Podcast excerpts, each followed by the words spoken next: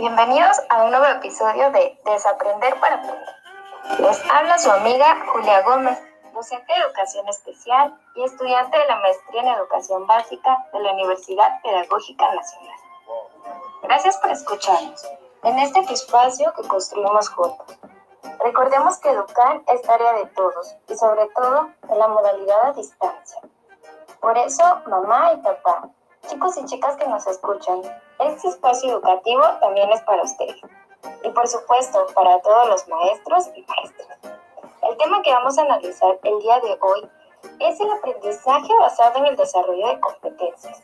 Es decir, son esas teorías que sustentan los procesos de enseñanza-aprendizaje a través del desarrollo de competencias.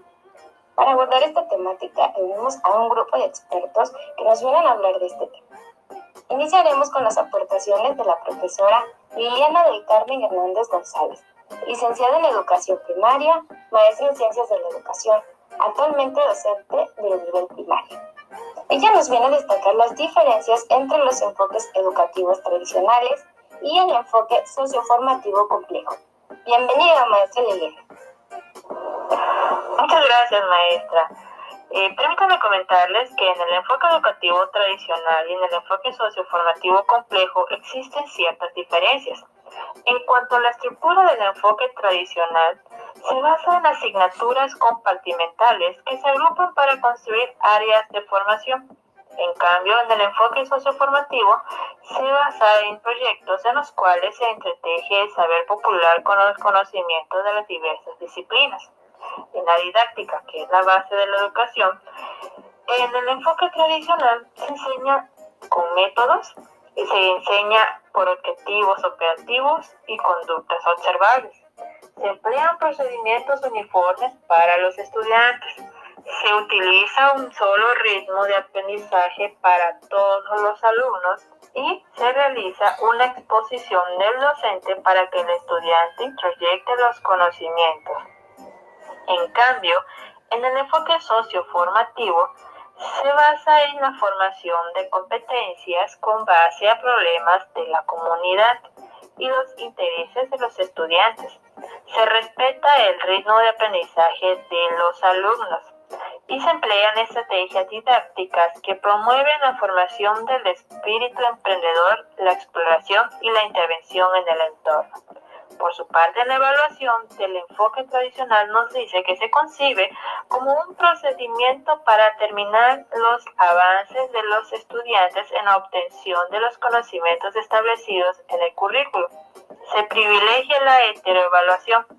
Las pruebas técnicas de evaluación priorizan los exámenes de conocimientos mediante pruebas escritas y objetivas. Por su parte, en el enfoque socioformativo se busca trabajar mediante la valoración, la cual está enfocada a promover la formación humana. Se enfatiza en la autoevaluación de las competencias, la cual se complementa con la valoración y la heteroevaluación. Se valora tanto el saber ser como el saber conocer y el saber hacer. En lugar del docente visto desde el enfoque tradicional, se asume en el lugar del saber como un transmisor de información o animador sociocultural. El docente es quien planifica, ejecuta y evalúa. Mientras que en el enfoque socioformativo se asume como un facilitador de recursos, conceptos, fuentes de conocimiento, metodologías y espacios para que los estudiantes construyan su formación desde el proyecto ético de vida. El docente promueve a los estudiantes la formación de competencias de autoplanificación, ejecución y valoración continua mediante la enseñanza de estrategias de aprendizaje. Ambos enfoques tienen una meta. En el enfoque tradicional, su meta se busca la formación de conocimientos y habilidades compartimentados en asignaturas con baja interacción, mientras que en el socio formativo se busca formar competencias que le posibiliten a cada persona autorrealizarse y contribuir a la convivencia social y al desarrollo económico en contacto con los procesos históricos, culturales y políticos. Espero que estas diferencias les sirvan, les sirva de ayuda para reconocer la importancia de ambos enfoques en la educación.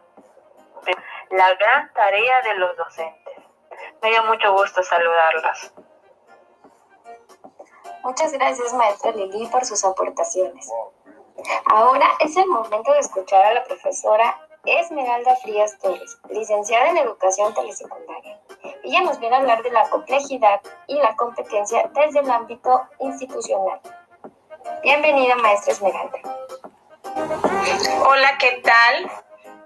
Hoy vamos a hablar sobre lo que es la complejidad y competencia desde el ámbito institucional.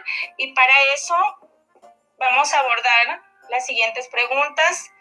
¿Qué competencias formar y por qué? Es importante saber que las competencias que deben de formarse son los cambios y transformaciones profundas en la calidad docente, porque sin duda alguna esto va a conllevar al desarrollo y aplicación de, de estrategias innovadoras que buscan asegurar el aprendizaje de los estudiantes. Sergio Tobón quien las define como procesos complejos de desempeño con idoneidad en un determinado contexto con responsabilidad. ¿Sí? Ahora, ¿cómo y hacia dónde orientar la formación de competencias? Bueno, sin duda alguna, vamos a, se pretende orientar la formación de los seres humanos hacia el desempeño idóneo en los diversos contextos culturales y sociales. Esto requiere hacer del estudiante un protagonista de su vida y de su proceso de aprendizaje, a partir de su desarrollo y fortalecimiento de sus habilidades cognitivas y metacognitivas, la capacidad de actuación, y regulación de sus procesos afectivos y motivacionales. ¿En qué espacios y bajo qué criterios se debe, orientar dicha información? Por supuesto que si estamos hablando de competencias educativas, las instituciones educativas son las que hacen posible que los alumnos accedan a la cultura y al conocimiento sociohistórico determinado para favorecer tanto los procesos de socialización y aculturación como los procesos de desarrollo personal en un sentido más amplio. Y ahí vamos a, abordar lo que son los aspectos cognitivos, los afectivos, los sociales, entre otros.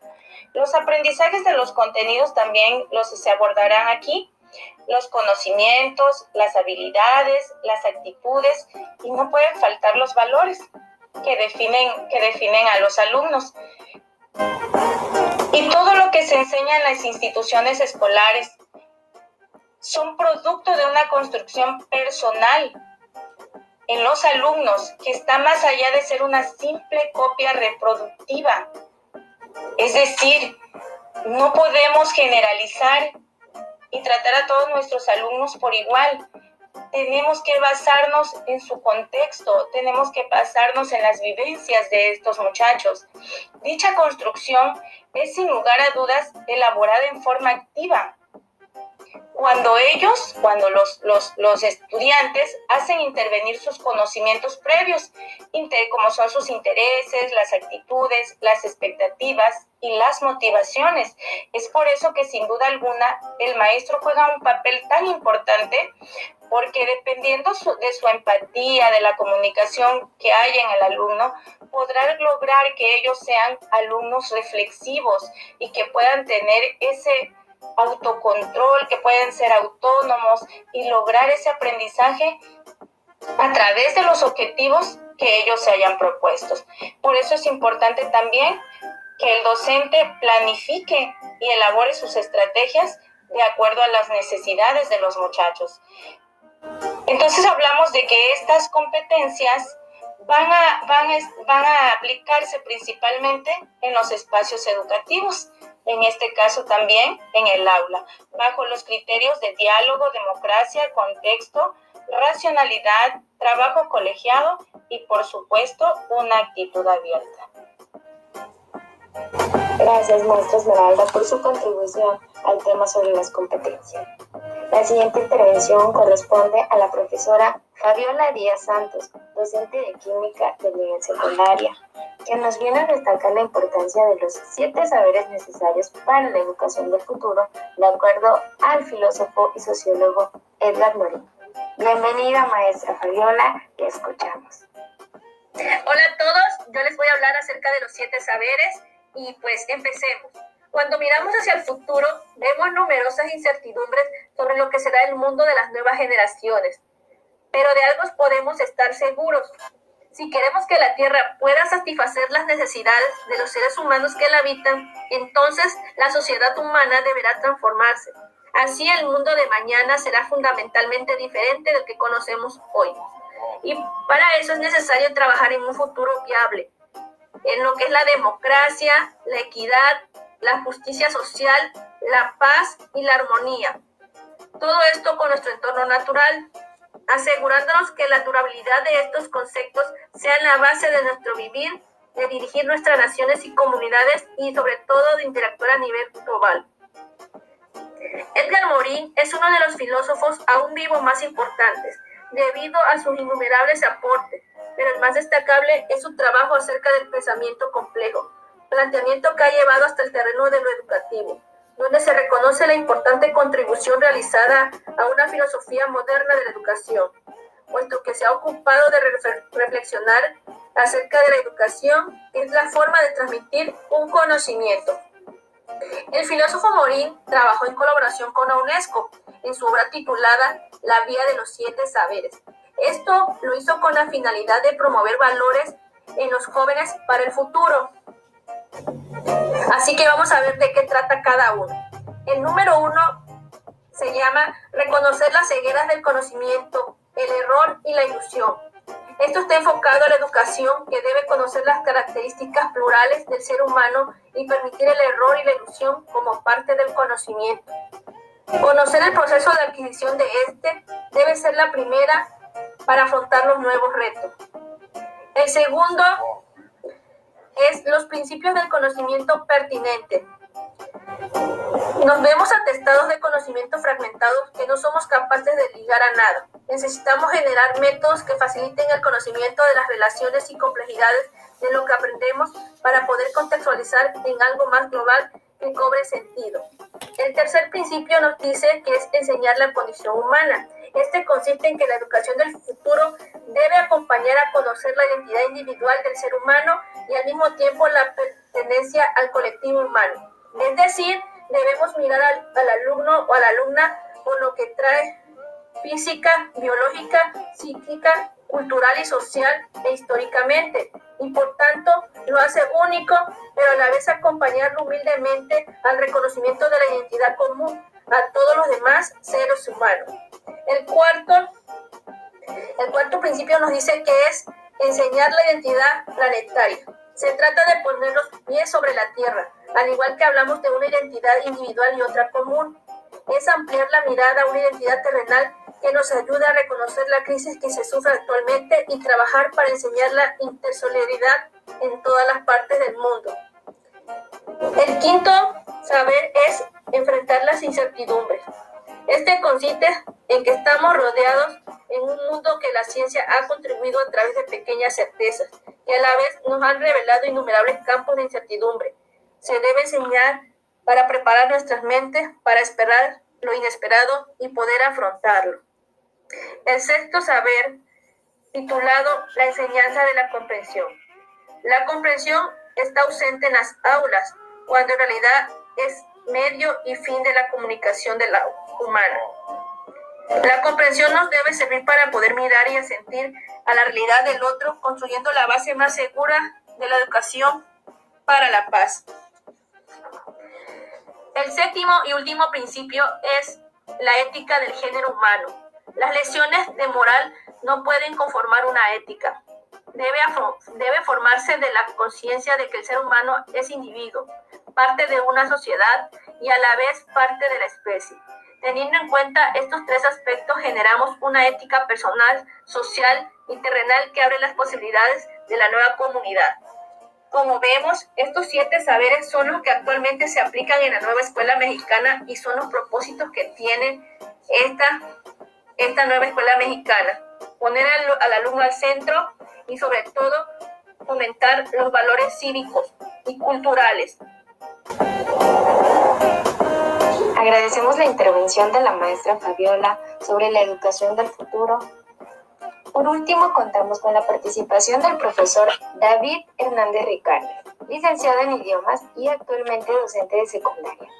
Él viene a abordar los cinco ejes en la formación de competencias. Muchas gracias por acompañarnos, maestro David. Le escuchamos. Saludos a todos, es un gusto compartir con ustedes. Para comenzar, los cinco ejes representan los pilares para la formación de competencias en los alumnos. Primero, el planteamiento curricular está estructurado de acuerdo al nuevo enfoque Aprender a Aprender, el cual exige razonar, resolver problemas y desarrollo de habilidades socioemocionales. Por otra parte, la escuela, al ser el centro del modelo educativo, es un espacio que propicia el máximo potencial de los alumnos. No se podía dejar atrás a los agentes de cambio. Su formación y desarrollo profesional docente tiene el único fin de la búsqueda en la mejora de la práctica en el proceso de enseñanza y aprendizaje. Por supuesto, la gobernanza del sistema educativo implica la participación de todos, instituciones, gobierno, familias y sociedad civil. Con todo lo anterior se pretende que los estudiantes desarrollen resiliencia, innovación y sostenibilidad.